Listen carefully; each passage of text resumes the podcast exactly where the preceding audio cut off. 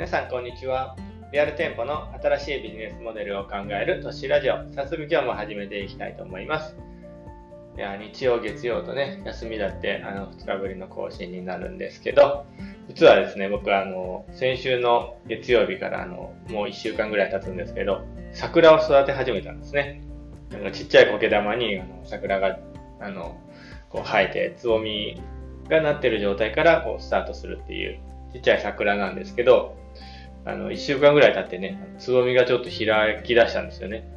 もうすごいな、開きおると思って、ちょっとあの、嬉しくなってね、こう桜とか、まあ桜っていうか、まあ花を育てるっていうのはね、人生でこう初めての体験なんでね、ちょっとこう、面白いなと思いつつ、まあ新しい経験を今してるわけなんですけどね。まあなかなか新しいことをするのは面白いですよね。ということで、まあ、あの、今日のね、本題の方に入ろうかなと思うんですけど、今日はあの、クラウドソーシングについて、あの、ちょっと話をしようかなと思います。あの、まあ、前回土曜日かな、クラウドファンディングについて話をしたんですけど、まあ、あの、クラウドファンディングと言ったら、まあ、クラウドソーシングみたいな感じの単語が出てくるかなっていうので、まあ、今日はクラウドソーシングについて話していきたいんですけど、まあ、あの、知ってますかね皆さん、クラウドソーシング。まあ、あの、どんなものかというのを簡単に説明させてもらうと、まあ、あの、こんなホームページ作りたいっていうような、まあ、人がいたとして、あの、まあ、予算これだけですとか10万円です、20万円ですっていうのをこう、設定して、あの、作ってくれる人にこう、呼びかけるんですね。その、まあ、あの、まあ、ネット上でそのプラットフォームがあって、そこに登録して、仕事を投げかけるみたいな感じですね。そしたら、そこに登録してる、あの、まあ、個人事業主とか、まあ、個人でね、フリーランスでやってるような人たちが仕事をこ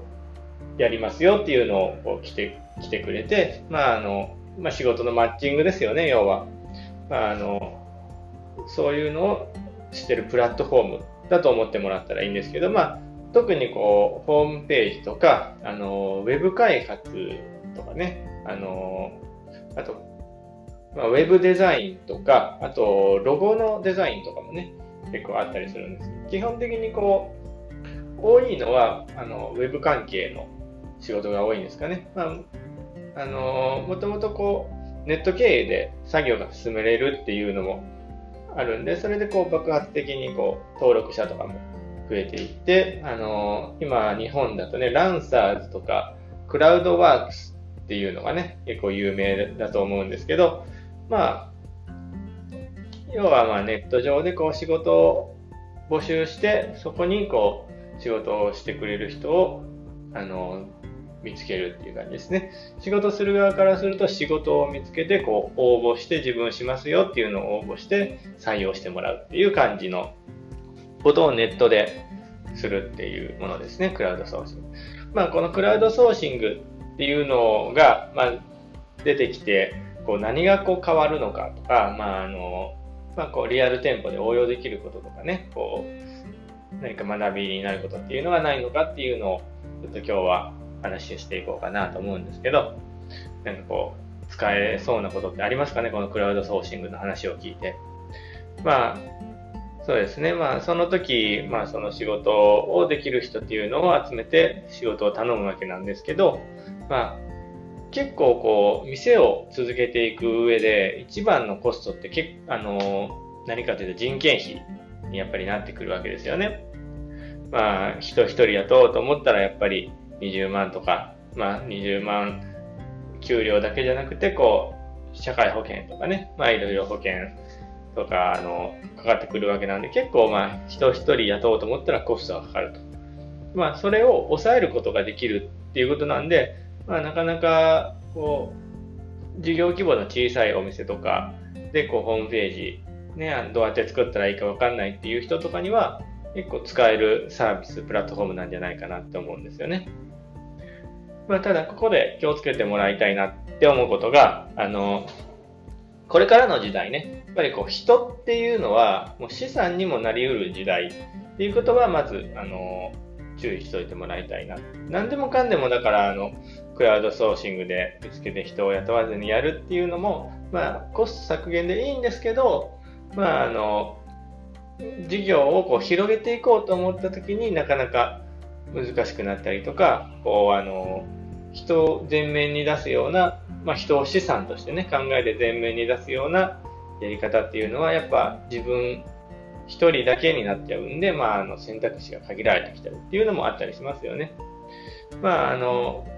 理想で言えば個人的にはね、やっぱりこう、クラウドソーシングとか、まあ、ネットで集めるのもいいんですけど、まあ、ある程度こう理念とか考え方が共有できる、まあ、個人とか、多分仲間ですよね、要は。仲間がいっぱいいて、まあ、そのプロジェクトごと、やりたいことごとに最適な人たちが集まって、こうプロジェクトを進めるっていうのが、まあ、一番こう、スッと、あの、集まれて、こう、いいものができるんじゃないかなって思うんですよね。やっぱりこう、クラウドソーシングだと、まあ、一回一回の仕事でね、どうしても最初こう、どういう考え方でやってるかだとか、理念の共有とかっていうのを、まあ、一回一回しないといけないっていうのはなかなか、あの、手間だし、まあ、その時間のコストっていうのも結構かかってくるかなって思うんですね。まあ、それをまあある程度できてる仲間同士でこう、まあ、このプロジェクトだったら A 君、B 君、C 君が集まったらできるなとか、このプロジェクトだったら A 君と C 君と D 君がいればできるなとか、で、このプロジェクトだったら C 君と F 君がいればできるなみたいな感じで、あの、集まって、こう、プロジェクトをやって解散みたいな。そんな感じでね、あの、できると、まあ、結構いいんじゃないかなって思うんですけどね。まあ、あの、まあ、クラウドソーシングのことに話を戻すと、まあ、今日のまとめみたいになるんですけど、まあ、あの、まあ、クラウドソーシングでね、人の働き方とか雇い変わったっていうのは、まあ、確実に変わったよねっていうのは、まあ、事実としてね、受け止めてもらいたいっていうのはあるんですけど、まあ、でも、まあ、結局、だからって、こう、まあ、簡単な働き方ができるかとか、簡単に稼げるかっていうわけではないっていうことですね。まあ、結局、何が大事になってくるかっていうと、個人の能力っていうのを伸ばすことが大事になってくる。まあ、副業とかでね、あの、最初、こう、まあ、ある程度、こう、一つの仕事が決められた、こう、会社員としての仕事があって、クラウドソーシングで副業でこう仕事をしながら能力をこう伸ばしていくとか、仕事のこうもし独立独立した時のこう、あの、仕事相手を探しておくっていうのはすごい使える使い方ではないかなと思いますね。で、まあ、雇う側としては、まあ、そういう雇い方、選択肢があるんだよっていうのを知るってことですね。まあ、この知るっていうことがや、っぱりあの自分がやりたいこと、これからやることのあの幅とか選択を広げる、可能性を広げるあの武器になってくるんでね、やっぱりこう知ること、知っておくことっていうのは、あのこうまあ、雇う側、まあ、経営者とかね、そういう人には大事なことなんじゃないかなと思いますね。まあ、今日はこの辺りで終わろうかなと思いますんで、あの、チャンネル登録とかね、フォローとか、あの、もしメッセージとか、あの、聞きたいことがあれば、あの、Facebook とかインスタ、Twitter でね、メッセージをもらえると嬉しいんで、またよろしくお願いします。それじゃあね、バイバーイ。